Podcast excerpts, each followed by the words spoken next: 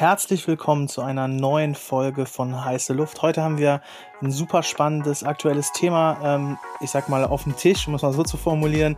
Ein Thema, über das Steffi und ich die letzten Wochen, Monate echt super viel diskutiert haben. Das ganze Thema NFT, Metaverse, was jetzt auch immer mehr wie soll ich sagen, Marken entdecken, beziehungsweise auch immer mehr Menschen entdecken. Und wir haben uns gedacht, dass wir das Thema doch heute mal ähm, ja, auf den Grill legen. Dafür haben wir einen wundervollen Gast eingeladen. Martin Welker haben wir heute. Er wird jetzt natürlich noch mal ein bisschen ähm, von sich und ähm, seinen Projekten später erzählen. Aber wir starten wie gewohnt mit einer Runde Ketchup oder Mayo. Ähm, also Martin, Punk oder Ape? Ja, hallo erstmal. Äh, ganz klar Ape. Physische oder digitale Uhr? Ganz klar eine digitale. Bitcoin oder Altcoins? Äh, Altcoins. Eigenes NFT-Projekt realisieren oder entspannt andere Projekte minden? für mich selber eigenes, für alle anderen wahrscheinlich eher minden. Traumjob, NFT-Collector oder klassische Berufslaufbahn? Oder würde ich erst noch, da würde ich wahrscheinlich im Moment die klassische nehmen. Ja, dann vielen Dank auch von meiner Seite und natürlich auch nochmal herzlich willkommen zu unserem Podcast. Hm, der Niklas hat ja eben schon so ein, zwei Sätze kurz zu dir gesagt. Nichtsdestotrotz ähm, wäre es nochmal super, wenn du dich auch in deinen unterschiedlichen Rollen als Gründer und Geschäftsführer von ZenKit, Exonic und natürlich deinem Projekt MetaWatches einmal kurz vorstellen könntest, wer du so bist und was du so machst. Aber sehr, sehr gerne. Also erst nochmal danke, dass ähm, ihr mich hier in der Sendung habt. Ähm, das, äh, wir hatten ja schon im Vorfeld ein bisschen was gesprochen, hat richtig Spaß gemacht. Und ähm, ja, wer bin ich? Ihr habt ja jetzt ganz viele neue Wörter und Namen gesagt und Marken. Ähm, ich bin ähm, der Gründer und Geschäftsführer von der Exonic GmbH. Das ist ein ganz klassischer Softwarehersteller. Ähm, wir haben zwei Kernprodukte. Das ist einmal Lukin, das ist eine Enterprise Search, ähm, weltweit eingesetzt. Und wir haben eine Productivity Suite, ähm, also sowas, was, was Projektmanagement, äh, Kommunikation, Kollaboration ermöglicht. Die heißt ZenKit. Ähm, das ist auch tatsächlich unser Flaggschiff, mit dem äh, beschäftigen wir uns sehr, sehr viel und äh, sind sehr happy und sehr erfolgreich. Und letztes Jahr ähm, tatsächlich ist uns das Thema NFT äh, und Web3 auf den Tisch gepurzelt und es hat mich ähm, seitdem nicht mehr losgelassen und äh, ich habe dann schrittweise immer mehr Leute damit genervt, dass wir da ein bisschen was machen sollten. Ähm, bin dann auch selber privat äh, in das ganze äh, Kollektorengeschäft eingestiegen sozusagen, aber noch nicht so intensiv betrieben am Anfang. Ähm, Ende des Jahres wurde es ein bisschen mehr. Aber äh, das ist eigentlich nicht ähm, wirklich mein Fokus und das mache ich auch zwar sehr, sehr gerne, aber noch lieber baue ich Dinge selber und das haben wir dann auch getan. Ähm, waren gar nicht richtig auf der Suche nach äh, Projekten, sondern das, äh, das hat sich tatsächlich aus verschiedenen Richtungen heraus ergeben und ähm, in der Mitte ist dann zusammengeprallt und dann waren es NFT-Uhren. Und ähm, die haben wir MetaWatches genannt, ein paar Wochen bevor Facebook sich entschieden hat, diesen sensationellen Namenswechsel zu machen, waren wir auch kurz im Zweifel, ob wir uns weiterhin so nennen sollten, aber es passt einfach doch sehr, sehr gut zu uns.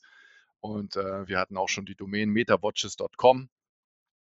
Und äh, es passt einfach sehr, sehr gut zu unserem Markeninhalt, weil wir einerseits ähm, ja in jedes, in jeden Container, in jedes Metaverse sozusagen wollen. Also wir wollen auch eine Meta- äh, ähm, Umgebung schaffen, also auf Smartwatches, im Browser, äh, im Auto, im, im Learjet, aber auch in den Metaverses, wenn sie denn mal kommen mögen. Da kriegen wir wahrscheinlich gleich noch was zu hören.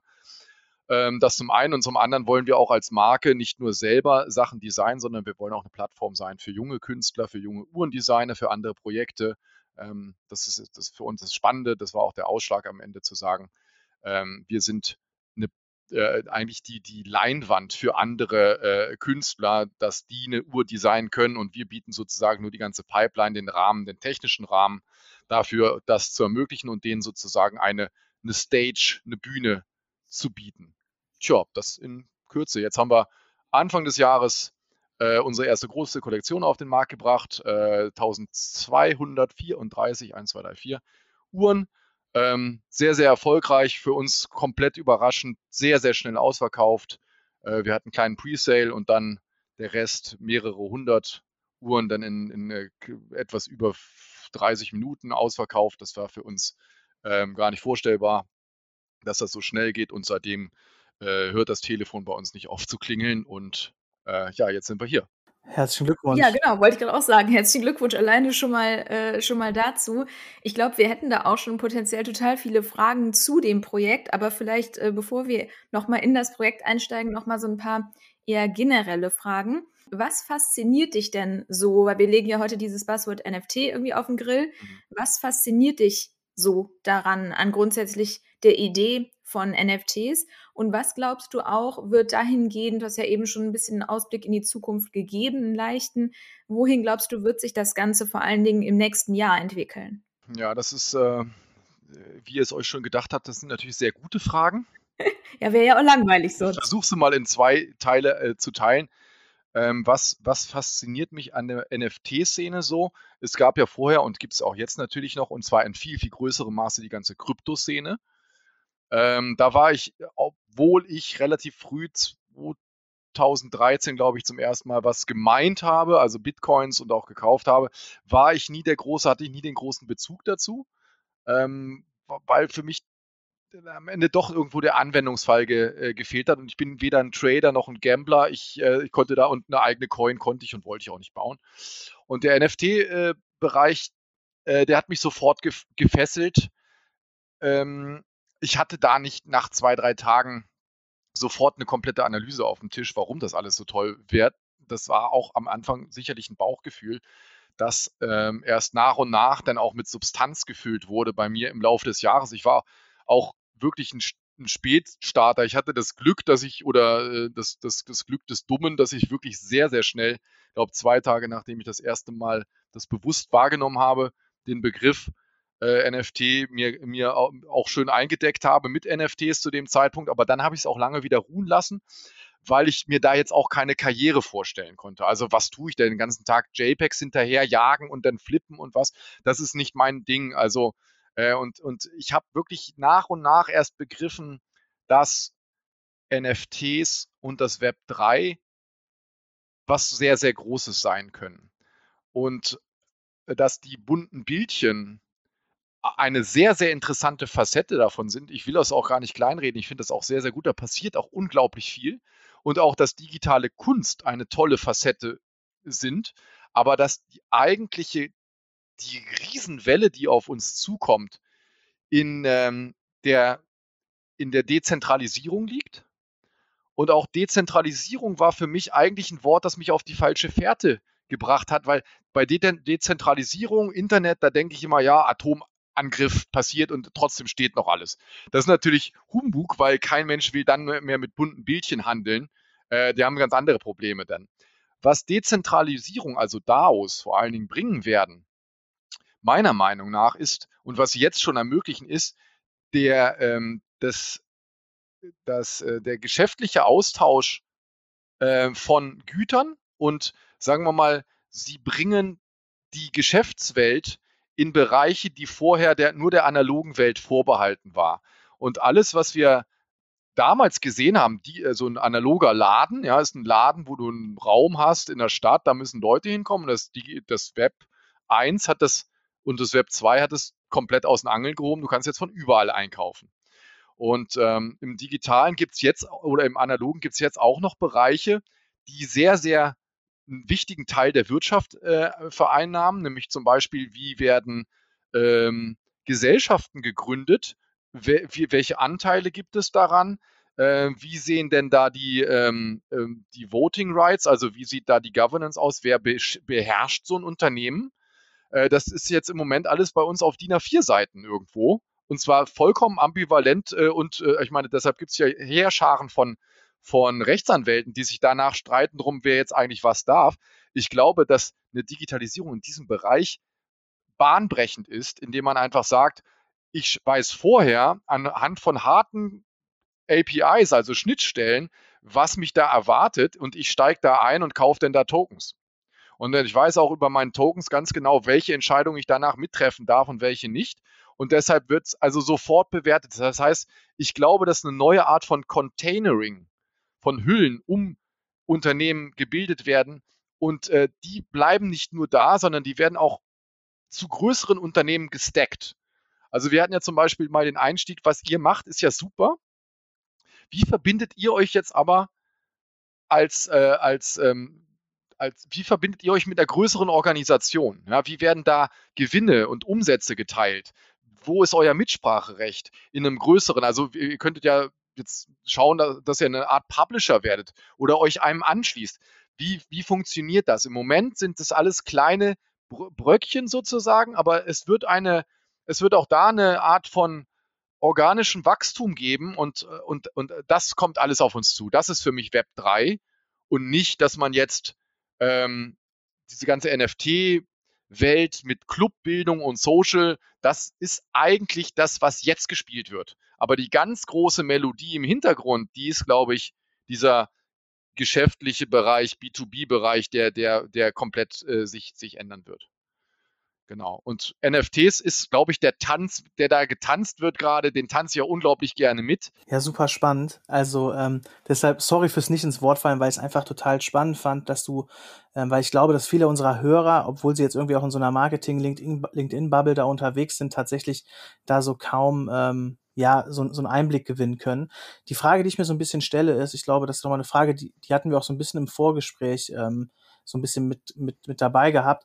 Ähm, ich glaube, dass neben dieser technologischen Aspekt, den du ja gerade auch stark angesprochen hast, wird es ja auch ein Mindshift-Änderung geben. Ne? Auch dieses Thema Demokratisierung, ne? also Demokratisierung, was ja auch ein Stück weit mit Dezentralisierung zusammenhängt.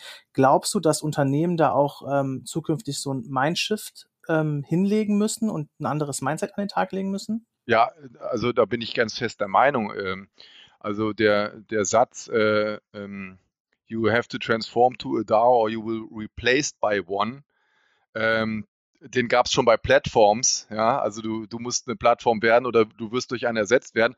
Das wird sicherlich auch in einem einen oder anderen Maße, ist vielleicht nicht schwarz und weiß, aber es wird sicherlich auch in einem Maße bei, bei der Dezentralisierung stattfinden müssen. Und warum ist das so? Ähm, ganz einfach, es gibt, äh, ich glaube, dieses Argument, dass, dass jetzt Amazon und die Großen alle schlecht und böse sind und wir sie zerstören würden, das interessiert ehrlich gesagt keinen, weil, weil wir kaufen auch jetzt bei Amazon ein und ehrlich gesagt, wo sind die böser als das, was man, also es gibt ja gar keine Alternative dazu. Ähm, wir haben das ja alles so gemacht, wir haben ja Amazon groß gemacht. Ähm, das, was die Leute wirklich interessiert, ist Mitsprache und monetäre, äh, und monetäre Mitbestimmung über alles. Und wenn du jetzt zwei Anbieter der gleichen Ware oder der gleichen Dienstleistung hast und der eine lässt die Leute mitbestimmen und mitverdienen und der andere nicht, wo gehen die Leute hin? Da ist die Antwort ganz klar. Und da wird sozusagen mit den Füßen abgestimmt. Das heißt, sowohl die Mitarbeiter werden da reingehen, als auch die Kunden werden da reingehen. Das sieht man jetzt schon an OpenSea. Im ganz, ganz, ganz banal, ja. Also größter NFT-Marktplatz der Welt äh, hat jetzt gerade sofort riesige Probleme. Das passiert nicht innerhalb von zehn Jahren oder einem Jahr, sondern innerhalb von mehreren Tagen, äh, dass da Leute auf einmal an ihren Deals mitverdienen und äh, sind sofort weg. Und wenn du jetzt einen Arbeitgeber hast, wo die Leistungsträger auf einmal mit beteiligt sind am Erfolg eines Projekts, äh, wo gehen die hin? Und da, wo die Leistungsträger sind, da wird das Geld verdient. Das ist nun mal einfach bei uns so. Und ähm, wie gesagt, da sind wir nicht im Sozialismus, dass jetzt jeder immer das Gleiche kriegt und egal, ob er jetzt auf der faulen Haut liegt oder da wirklich einiges wegschafft, dass da alle gleich bewertet sind. Es wird da immer graduelle Unterschiede geben. Das ist auch, glaube ich, sehr, sehr gut und liegt in unserer Natur. Aber dass es überhaupt die Chance gibt, da mitzumachen und nicht zehn Jahre auf einen Vertrag warten zu müssen, wo dann doch drin steht, naja, wenn aber das und das passiert, bist du doch wieder raus. Weil nämlich genau das wird gerade gemacht mit den Leuten. Äh, dann glaube ich, dass, äh, dass das keine Zukunft haben wird, gegen, wenn, wenn es möglich wird, solche DAO-Unternehmen ähm, zu gründen. Dann, dann wird da ein Shift stattfinden müssen. Und zwar schnell. Du hast ja jetzt ähm, schon alleine bis hierhin wirklich einige aus meiner Sicht gute Gründe genannt, warum du an das Metaverse glaubst und auch langfristig vor allen Dingen glaubst. Was würdest du denn jemandem entgegnen, der das Metaverse für einen äh, kurzen, oder vielleicht kurz- bis mittelfristigen Hype hält? Ich würde erstmal gar nicht diese Begriffe Metaverse und Web 3, also DAOs und Dezentralisierung so unbedingt vermischen. Ähm, ich bin auch jetzt äh, nicht unskeptisch, was das Metaverse angeht, wie sich es jetzt alle vorstellen, dass man mit einer VR-Brille den ganzen Tag da rumläuft und, und gar nicht mehr äh, sozusagen das, das, Ding abnimmt und dann auf einmal irgendwie gegen die Wand läuft oder so. Da bin ich auch noch skeptisch. Also erstmal würde ich das nicht ver verknüpfen. Wenn du mich jetzt fragst, was würde ich dem entgegnen, der sagt, Web 3 wird es nicht geben, sage ich, äh, du, I, I, have, I don't have time to explain. Das musst du wirklich selber verstehen. Äh, das, das, äh, da lasse ich auch nicht, also da diskutiere ich nicht drüber. Diese, diese Mechanismen wird es geben. Ähm, Punkt. Ja, schaut euch David Bowie an, äh, sein Interview übers Internet irgendwie 1995. Äh, äh, mach es oder lass es bleiben, mir egal. Metaverse diskutiere ich gerne mit, weil ich da auch selber skeptisch bin. Ähm, Elon Musk hat ja sehr prominent gesagt, dass er überhaupt nicht dran glaubt, dass das irgendwie, der glaubt auch nicht an Web 3, aber er glaubt auch nicht ans Metaverse und er verbindet Metaverse ähm, mit dieser Oculus, Oculus-ähnlichen äh, Hardware. Ich glaube da, dass er sich da sehr täuscht. Äh, ich glaube auch, dass er da gegen sein einziges, äh, sein, sein erstes First Principle Prinzip verstößt, ähm, weil Metaverse erstmal was ist, ähm, was Leute zusammenbringt und äh, was nicht von Hardware und von Im Implementierungen abhängig ist. Wenn man sich mal Fortnite anschaut, äh, wie viele hunderte von Millionen Leute da auf äh, nicht nur spielen, sondern auch auf Konzerte gehen, äh, zusammenfinden, Freundschaften äh, finden da statt. Da gibt es schon Skins, also all das, was an Social Dynamic da äh, auch bei uns passiert, ganz, ganz vieles davon ist ja bereits übertragen. Und äh, es macht einfach viel, viel mehr Spaß. Die Leute sind viel intuitiver. Das heißt, wenn du dir mal so eine Fortnite-Karte anschaust, ich muss gestehen, ich, ich spiele das jetzt ab und zu mal in meinem hohen Alter. Ähm, das ist eine 8x8 Kilometer Karte, glaube ich, virtuell. Wenn du das ein paar Mal gespielt hast, hast du eine super Orientierung, wo was ist, bis zu der kleinsten Kiste, die du aufmachen kannst. Wenn du dir heutzutage mal, ich komme ja aus dem Productivity-Bereich, ja, Kollaborationssysteme anschaust, da weißt du, oder Ordnersysteme, Ablagesysteme, guck da mal hin. Du findest nichts mehr, ja. Ähm, aber auf dieser Insel, wo unendlich viel Information drin ist, findest du einfach dadurch, weil wir Menschen auch ein räumliches Denkvermögen haben, findest du äh, es relativ schnell wieder. Und ich sehe schon, dass man intuitiver ist und äh, dass einfach sehr, sehr viel mehr Effizienz da auch hinwandern könnte. Und ich sehe, dass soziale Mechanismen da auch durchaus greifen können. Also so bei einem Konzert hast du sehr, sehr viel von den äh, Eindrücken und von den Benefits, die du auf dem richtigen Konzert hast, auch. Vielleicht nicht alle, aber es ist ja auch nicht ein komplettes Entweder-Oder. Ich glaube jetzt auch nicht an Player Number One, dass die Leute da nur noch in der Bude hausen und, und äh, dann, dann nur noch unterwegs sind. Aber die gleiche Erfahrung, die wir jetzt mit dem Handy gemacht haben, wie häufig schaut man aufs Handy und wie viel Screentime verbringt man da? Eine ähnliche Möglichkeit äh, gibt es da auch. Ich, ich, meine, es ist ja kein Geheimnis, dass Apple jetzt auch eine, äh, ein Headset rausbringen will. Google ist dabei. Wenn die Großen da richtig auf die Tube drücken, kann es schon sein, dass wir so ein Metaverse Lite auch relativ schnell bekommen und uns auch dran gewöhnen. Statt, statt äh, dem Handy am Ohr hat man dann halt schnell mal die Brille auf. Wir machen es heute schon bei Kopfhörern, muss man ganz klar sagen. Ähm, warum nicht auch noch ein Ding, das die Augen bedeckt kurzzeitig? Ist jetzt nicht so weit weg. Ja, ich glaube tatsächlich, ich finde es spannend, dass du das äh, Gaming-Beispiel genommen hast, weil ich glaube, dass tatsächlich Gaming eine der innovativsten Branchen ist, die wir haben, ja.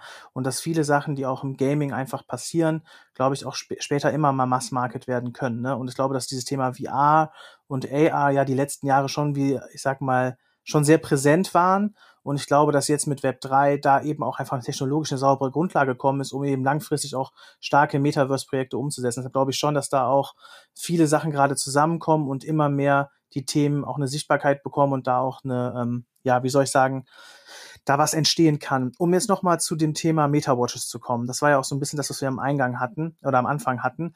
Wie gesagt, super spannendes Projekt. Du hast eben auch schon äh, ein bisschen was erzählt. Da nochmal echt äh, herzlichen Glückwunsch.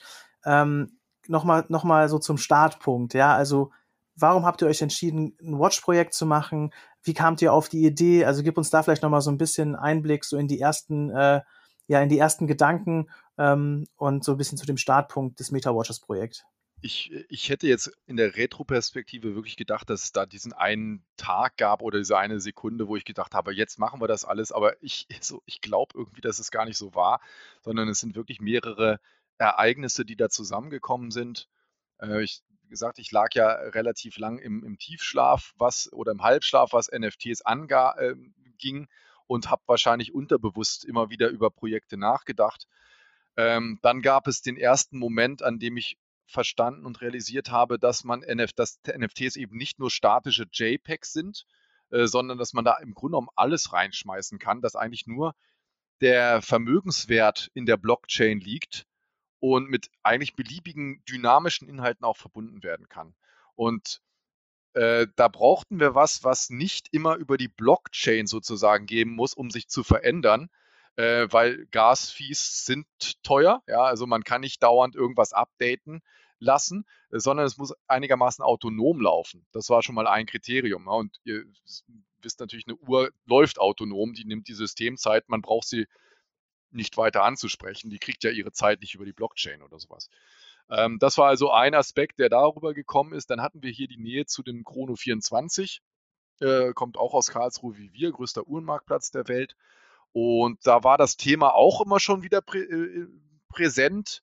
Ähm, äh, und ich äh, habe auch den Marktplatz mir häufig angeguckt. Ich habe auch schon mal relativ äh, tief in die äh, in die Gestaltung von Uhren Einblick gehabt. Das hat mich schon mal interessiert, das ganze Thema. Und dann war, ich denke mal, dass das erstmal lose war und wir dann technische Prototypen gebaut haben, und, um zu schauen, ob das überhaupt machbar ist. Weil man sich komischerweise, also ich konnte es mir tatsächlich nicht vorstellen, dass wir das alles so miteinander verbinden wollen. Das war vor allen Dingen auch erstmal ein Lernprojekt für uns. Ähm, und wir bauen, wir bauen dann einfach sehr, sehr hässliche, aber funktionelle Prototypen und hangeln uns dann danach. Und dann kommt erst eigentlich die Überlegung, ob man daraus ein Projekt macht, wo man auch äh, mehr als Entwicklungszeit reinsteckt. Und der Gedanke kam mir eigentlich, oder die Entscheidung lief dann darüber, dass mir klar wurde, dass es ja diesen äh, Battle for Your Wrist, also den Kampf ums Handgelenk tatsächlich gerade gibt zwischen den traditionellen Uhrenherstellern äh, und den Smartwatch-Herstellern. Auf der einen Seite sind diejenigen, die Emotionen verkaufen können, äh, wo, es eine, wo es Investoren gibt, Kollektoren, also Sammler gibt, wo es Passion gibt. Ähm, und auf der anderen Seite, wo es die Smartwatch gibt, mit den ganzen Funktionen, mit, dem, mit der Eingliederung ins Ökosystem, ähm, und äh, du hast jetzt aber bei den Smartwatches im Grunde genommen Wegwerfartikel, weil sie einfach äh, obsolet werden nach zwei, drei Jahren als Hardware. Das heißt, du kannst die zwar golden bauen, aber da gibt es ja aus der Vergangenheit peinlichste Beispiele mit goldbesetzten, brillantenbesetzten Handys, äh, die jetzt da 10, 15 Jahre ist, die keiner mehr aus dem Schrank rausholt, äh, obwohl sie ein paar hunderttausend gekostet haben. Also das kannst du nicht bringen. Und auf der anderen Seite hast du das Problem bei den traditionellen Uhrenherstellern, es geht einfach nicht weiter. Du kannst auch in so eine teure Uhr, eine mechanische Uhr, nicht eine SMS oder sowas einbauen. Noch ein bisschen, auch die wird alt. Das heißt, die können nicht zueinander finden, diese beiden Märkte. Es geht einfach nicht. Es, wurde häufig versucht, es ist immer gescheitert. Und dann wurde mir klar, dass es einfach auch eine, eine, eine, eine Business-Dimension dabei gibt. Also es gibt auch eine Marktsituation, die uns ermöglichen könnte zu sagen, wir verbinden beides. Wir sind also der Vermögensgegenstand oder das Asset, das den Charakter der Uhr abbildet und damit eigentlich den Sammlern und der, und der Emotion genügen kann. Es ist also ein sammelbares Objekt. Auf der einen Seite, aber auf der anderen Seite ist es völlig unabhängig gegenüber Hardware-Veränderungen, weil wir es immer wieder äh, an die Hardware anpassen können. Und da war, wurde mir gerade klar, wir können die erste Marke sein, äh, die Metaverse First oder, oder Web3 First, wie man es auch immer nennen mag, gleich auch die Generation dieser NFT-Leute, über die wir noch gar nicht richtig gesprochen haben, was, was da jetzt kulturell auch passiert, dass man diese, ich nenne es gerne die Generation D-Gen, also die Degenerates, äh, wie, wie wir uns hier nennen sozusagen, anspricht, weil die sich auch trotz ihrer Kryptomillionen niemals oder zu, zumindest mal nur teilweise eine Rolex an den Arm legen wollen. Die wollen das einfach nicht mehr machen. Das sind nicht mehr ihre Statussymbole. Genau wie heute der Führerschein nicht mehr obligatorisch ist, wie in meiner Generation. Oder jetzt ein Verbrennermotor mit möglichst viel PS und möglichst viel Dezibel. Das sind einfach nicht mehr die Statussymbole.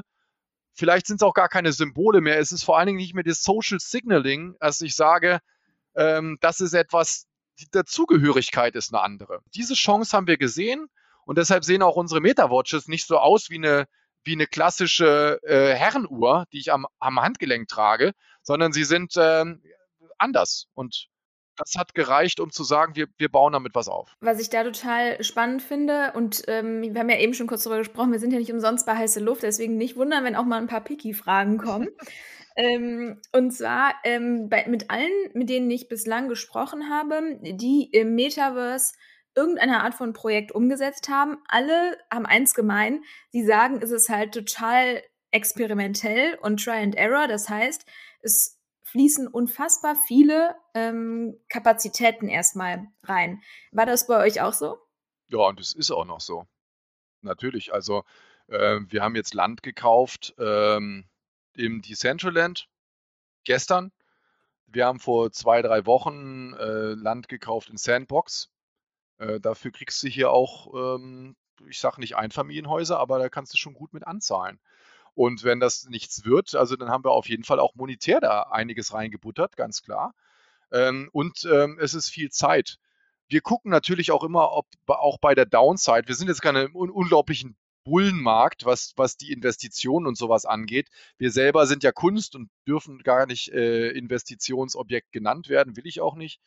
Ähm, aber wir gucken natürlich auch immer, was wir davon haben. Und es sind am Ende natürlich auch die persönlichen Beziehungen, die du aufbaust. Es ist das Netzwerk, das du jetzt aufbaust über NFTs. Es ist ein hochtechnischer Begriff. NFT ist eine Abkürzung. Trotzdem bringt sie die Menschen so zueinander, wie ich es noch nie vorher erlebt habe.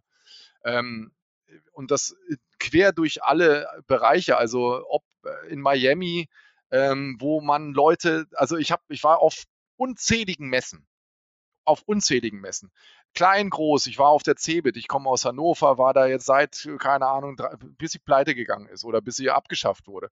Ich war auf der Bits and Pretzels, ja, wo alle Trachten haben, wo alle Bier trinken. Ich habe noch nie so eine Stimmung erlebt wie auf einer NFT-Messe in Miami, ähm, wo die Leute total durchgedreht waren. Äh, sind da wirklich rumgelaufen wie im Comic äh, und da hat Krypto und NFT gemeinsam was gemacht. Die Krypto-Jungs sind ja so ein bisschen eher die Hardcore-Jungs und die NFT-Jungs so ein bisschen die, oder die, die Crowd ein bisschen verspielter. Die haben sich da trotzdem irgendwie verstanden. Da wurde Pizza gereicht. Das, äh, das war was Neues. Und wenn ich sage, investieren Geld und Zeit, ja klar. Aber das tue ich natürlich als Unternehmer immer. Das ist ja immer gerade die Schwelle, die andere nicht gehen wollen, zu sagen, ja klar, ich investiere da jetzt ein Jahr und äh, sechsstellig, siebenstellig in irgendwas rein, weil ich dran glaube. Äh, und danach wundert man sich dann, ja, oh Gott, wie konnte das da jetzt passieren? Naja, die Antwort ist, äh, muss es einer irgendwann mal machen. Und ähm, das, gleich, das Gleiche gilt auch in der NFT. Ich bin mir hundertprozentig bewusst, jeden Tag, ich habe zwei Männchen auf den Schultern, ein, ein, ein, ein Teufelchen und ein Engelchen. Äh, ich weiß nicht, wer von den beiden das sagt, aber ich höre jeden Tag morgens als erstes, das ist jetzt ein Bullenmarkt. Das kann morgen anders sein. Was ziehst du aus der Sache raus? Ja, kannst du guten Gewissens überhaupt Leuten sagen, kauft NFTs? Also ich, no financial advice steht ja immer dran, aber trotzdem, wenn ich jetzt darüber rede, dass Web 3 die Welt verändern kann, vielleicht beeinflusst es den einen oder anderen. Ist das denn der richtige Weg? Ich kann nur sagen, für mich ist es der richtige Weg. Ich investiere und äh, was andere machen, ist erstmal ihr, ihr Geschäft. Ja, also es gibt ja auch den Satz, do your own research. Ja, dann fang mal damit an. Und Research ist nicht zweimal Gary V auf TikTok anzuhören und zu sagen, oh geil, äh, wird schon was sein, ja, was kauft der jetzt? Sondern du, also ganz erfasst den Bereich, schau, ähm, ist das real, das Metaverse? Kommt das? Wie wahrscheinlich findest du denn das? Das ist sowieso dieses ähm, kritische Denken, das du sowieso mal entwickeln, solltest im Alter. Und äh, dann mach es jetzt hiermit und lauf nicht einfach blind irgendjemandem hinterher, der laut ist oder eloquent ist oder so, sondern mach es einfach. Und ich habe es gemacht für mich. Wenn es nicht klappen sollte, ich bin erwachsen. Aber ich finde, äh, Niklas, da sprechen wir ja auch ganz viel zu. Das ist ein total wichtiger Punkt, nämlich dieses, ich nenne es jetzt mal das Metaverse-Business im weiteren Sinne, ist ja super schnelllebig. Ne? Das heißt, gefühlt, wenn man einen Tag mal sich nicht damit beschäftigt, ne, egal in welcher Ausprägung, fühlt sich das an, als hätte man ein Jahrzehnt verpasst, jetzt mal übertrieben gesagt. Ne? Und ich glaube, das ist für Leute, denen es vorher schon schwer gefallen ist, in Sachen, keine Ahnung, Creator Economy, Social Media und so weiter, irgendwie up to date zu sein, noch eine viel größere Herausforderung. Ne? Also, mhm. das sieht man ja auch, wenn man irgendwie in den einen oder anderen Discord guckt.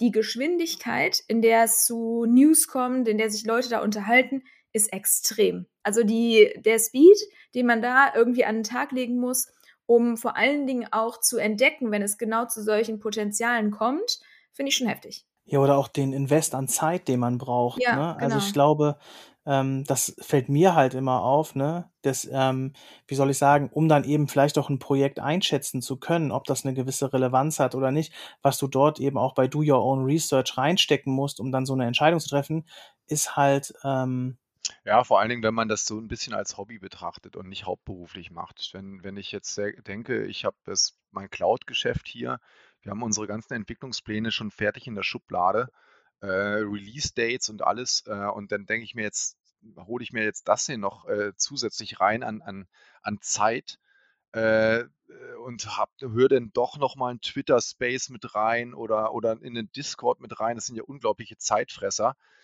Ähm, kann ich das denn überhaupt als eine sinnvolle Zeit sehen oder fließt das einfach nur irgendwo hin, äh, wie, wie beim Netflix schauen?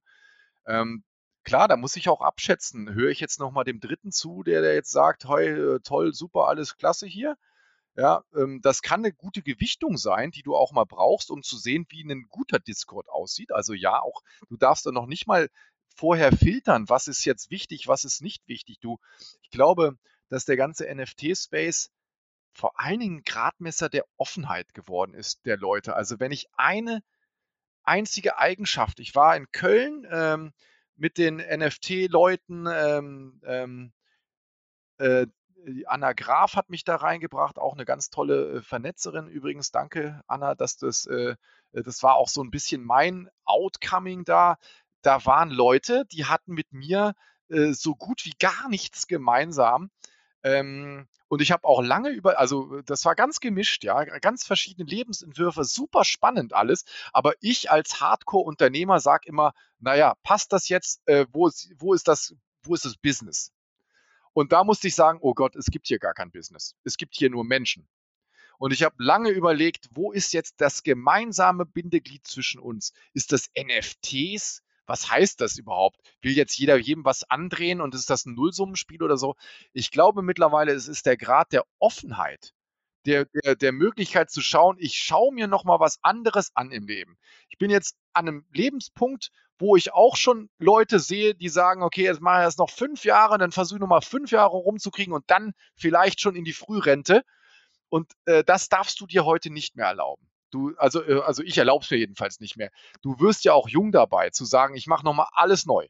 Und das finde ich vor, am, dieses kulturelle, soziale Phänomen, das finde ich am allerspannendsten in dem ganzen Bereich, dass auf einmal Leute zusammenkommen, Netzwerke zusammenkommen, äh, du Gespräche führen kannst ohne Ende und es ist für mich so, als wenn jetzt jemand gerade mit einer Gießkanne Geld ausgestreut hätte und alle mal so leben dürfen, wie sie gerne leben würden, wenn Geld kein Problem wäre. Äh, das, das wird natürlich möglicherweise nicht lange so ist, aber äh, halten, aber das habe ich jetzt in den letzten Monaten irgendwo festgestellt. Du kaufst auf einmal Kunst. Ich habe jetzt jemandem eine Fotografie abgekauft für 0,5 ETH. Das habe ich im Leben noch nicht gemacht. Ja, das, das habe ich gemacht, weil es wirklich mich angesprochen hat. Ganz toller Künstler, äh, Dokumentarfilme aus, äh, aus, ähm, aus der Türkei. Ähm, das hätte ich auch sonst nie gemacht. Und, und ich würde es aber gerne häufiger machen. Und, und äh, ich hätte auch gerne Zeit, mal ins Café zu gehen, mit jemandem zu sprechen, der nicht einen direkten Geschäftsnutzen für mich hat. Das ist eigentlich das Leben, was ich mir auch vorstelle. Und jetzt frage ich mich natürlich immer die ganze Zeit, wo kommt das Geld her? Ist das ein Ponzi-Scheme? Ist das ein Schneeballsystem, dass wir es jemandem abnehmen und wir leben auf Kosten von anderen? Ich habe eine ganz andere These mittlerweile.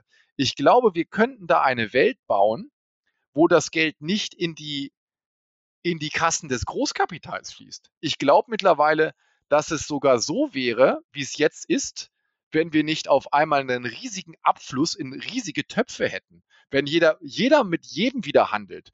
Vielleicht kennt ihr dieses, ähm, dieses, dieses, äh, dieses Dorf, dieses Wörgel, das äh, diese eigene Währung erfunden hat, äh, wo jeder auf einmal wieder mit jedem handeln konnte und da ein Paradies entstanden ist in zwei, drei Jahren, äh, dass die Welt äh, ähm, ähm, fasziniert hat, wo Leute, äh, Bürgermeister aus den USA sind dann da nach, äh, nach Südtirol gereist, um zu schauen, wie das da alles vonstatten geht.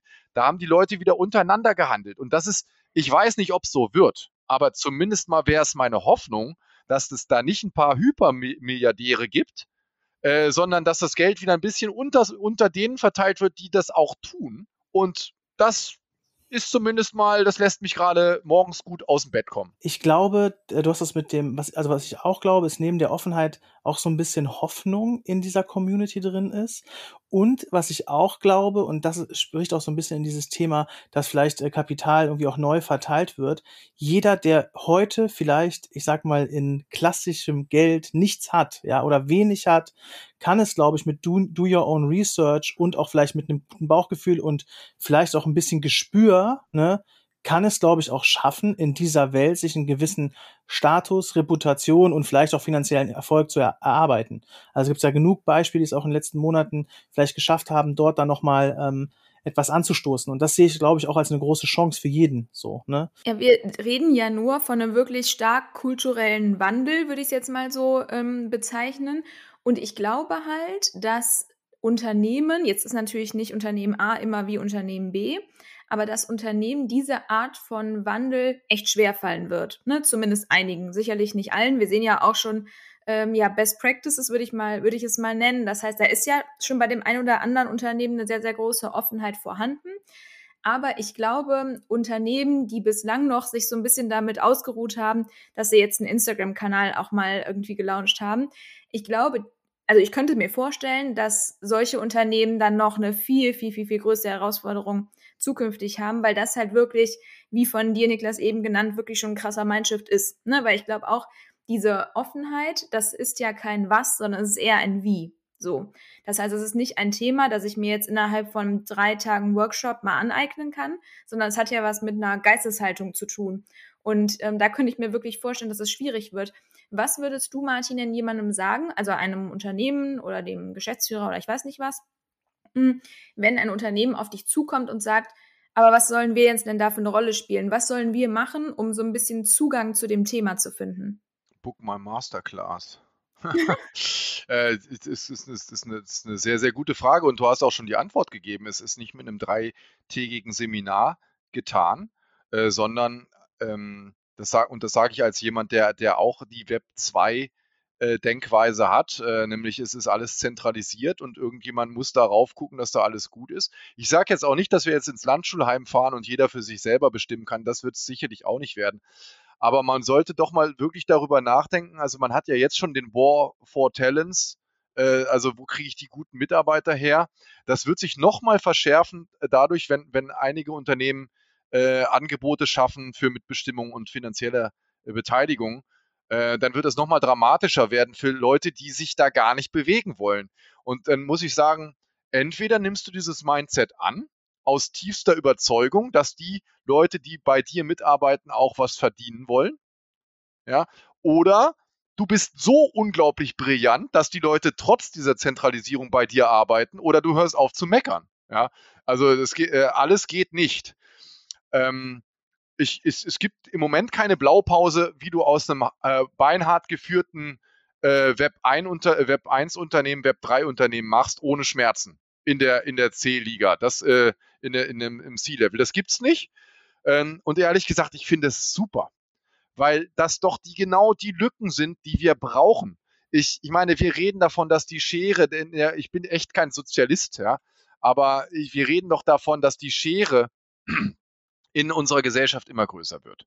Und das, das Schlimme dabei ist doch, dass, dass du fast keine Chance mehr hast, äh, gegen ein Kapital anzukommen, wenn es sich erstmal eingerichtet hat. Sorry, dass ich jetzt da so klassenkämpferisch wirke, ähm, aber es ist so. Das heißt, nicht mehr deine eigene Kreativität und die Arbeitskraft wird, äh, wird honoriert. Am Anfang der Start-up-Kultur war das noch so. Und dann hat sich da wunderbar eine super VC-Kultur äh, äh drumherum gehüllt, ähm, und äh, also äh, gut, ich kenne auch die Anfänge mit äh, Intel und so, aber diese, diese Startup-Kultur meine ich nicht. Ich meine die, in der Garage was zu gründen und auch Bootstrap mal was hinzubekommen. Die, in dieser Welt möchte ich gerne leben, wo das möglich ist. Und äh, die VC-Welt ist ja nichts anderes als der verlängerte Arm des Großkapitals, muss man ja ganz klar sagen. Äh, zumindest in Bereichen. Ja, das heißt, da hat es das Kapital auch wieder geschafft, sich in die junge Dynamik einzukaufen.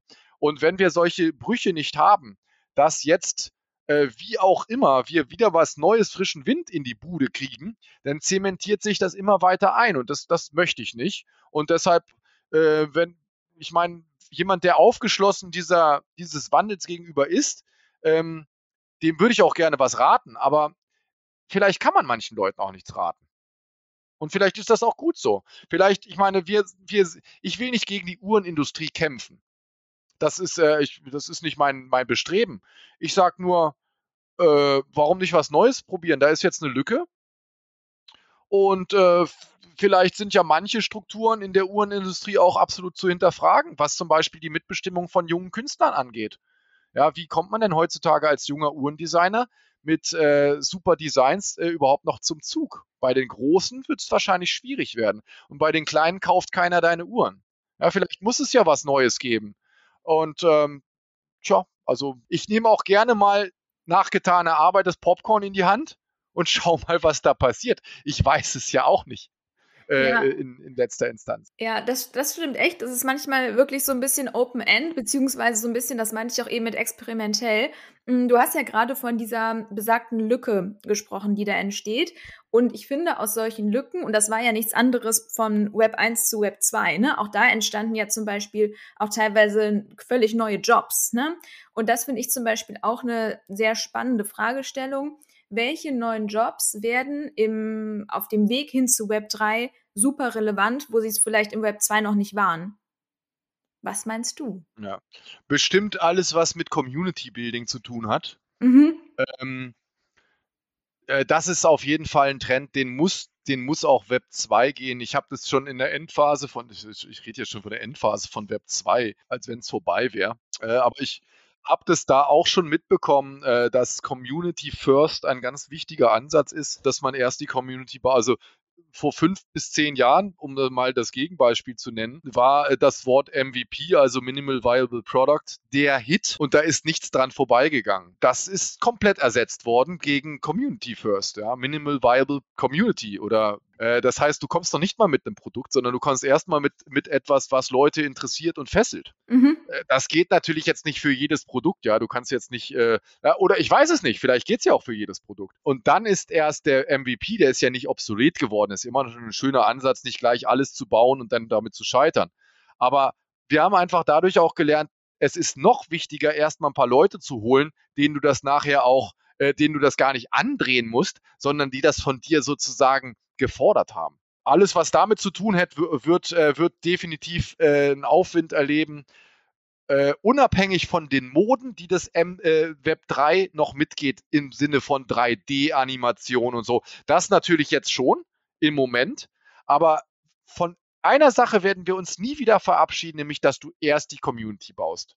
Das ist der absolute unter, äh, äh, unterschwellige Trend, der, der nicht mehr weg, äh, das hat die Menschheit jetzt verstanden. Ich glaube, das hat Web 2 auch zu 100 Prozent gezeigt, ne? weil ich glaube, wie viele Marken sagen, wir wollen stärker in die Community reingehen, wir müssen die Community einbinden oder versuchen über, ich sag mal, Influencer, Creator, ne, die übers Web 2 groß geworden sind, dann eben auch in eine gewisse Community hineinzukommen und sich da zu positionieren. Ja. Ich glaube, das hat man in Web 2 gelernt und bei Web 3 sehe ich das auch, ne, Stichwort Discord. Ähm, ich glaube, es gibt kein NFT-Projekt, was ohne Discord fliegt, so und ich glaube, das ist jetzt in Web 3 auch einfach Commodity geworden. Ohne Community kannst du ja. nichts mehr erfolgreich machen. Ja, das ist richtig. Das, das sehe ich eh ganz genauso. Und ich würde sagen, das ist eine, eine Weisheit, die in alle weiteren Webs auch mit einfließt. Vielleicht kommt nach der Community denn noch irgendwas anderes, was man noch vorher machen könnte, was sich jetzt noch nicht herauskristallisiert hat. Denn im Grunde genommen war das ja schon die Wahrheit vorher. Ja, auch im Web 2.0, man hat es nur nicht erkannt. Äh, denn äh, es gibt auch Softwareprojekte, die mit der Community sozusagen gestartet sind da war das aber noch kein richtiges Paradigma, das jeder angewendet hat, sondern da waren das eben erfolgreiche Einzelfälle. Ja, das hat sich definitiv auch bei mir getan. Da musste ich mich auch selber neu erfinden. Ich bin Ingenieur, ich will bauen, ich will Prototypen bauen und nicht äh, notfalls äh, mehrere Wochen oder Monate gar erstmal mit Leuten darüber reden, was man alles tun könnte. Da habe ich mich geändert. Ja, da, da ist meine Transformation längst noch nicht abgeschlossen. Manchmal denke ich auch, oh je, jetzt äh, würde ich aber doch gerne mal wieder was machen. Aber das Machen ist, sich das darüber zu unterhalten, das, das ist auch Machen. Ja, wenn wir jetzt nochmal so ein bisschen äh, in die Zukunft schauen, es ist ja so, dass Deutschland immer so ein bisschen hinter hinterherhinkt, sagen wir es mal so, ja.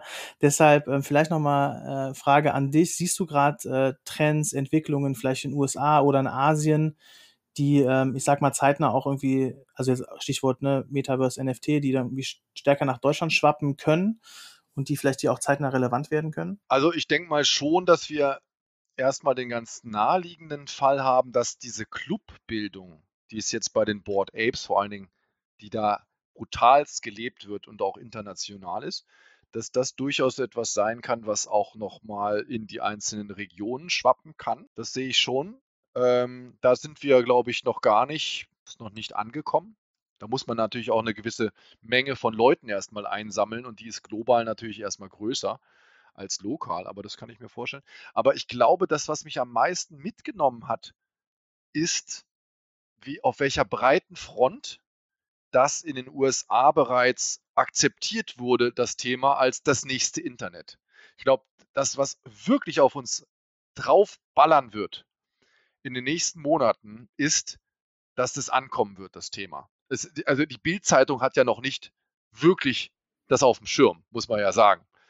Äh, also äh, die Erfahrung, die ich da gemacht habe, wo, ist ein einschneidendes Erlebnis. Ich habe da wirklich viel erlebt, auf mega Yachten, da Partys gefeiert und, und so weiter und so weiter. Das, was mich am meisten fasziniert hat, war, dass eine Rechtsanwältin, die war vorher sehr äh, erfolgreich in ihrem Job. Ich kann es nicht nachprüfen, aber es, sie hatte keinen Grund, äh, mich da anzuschummeln.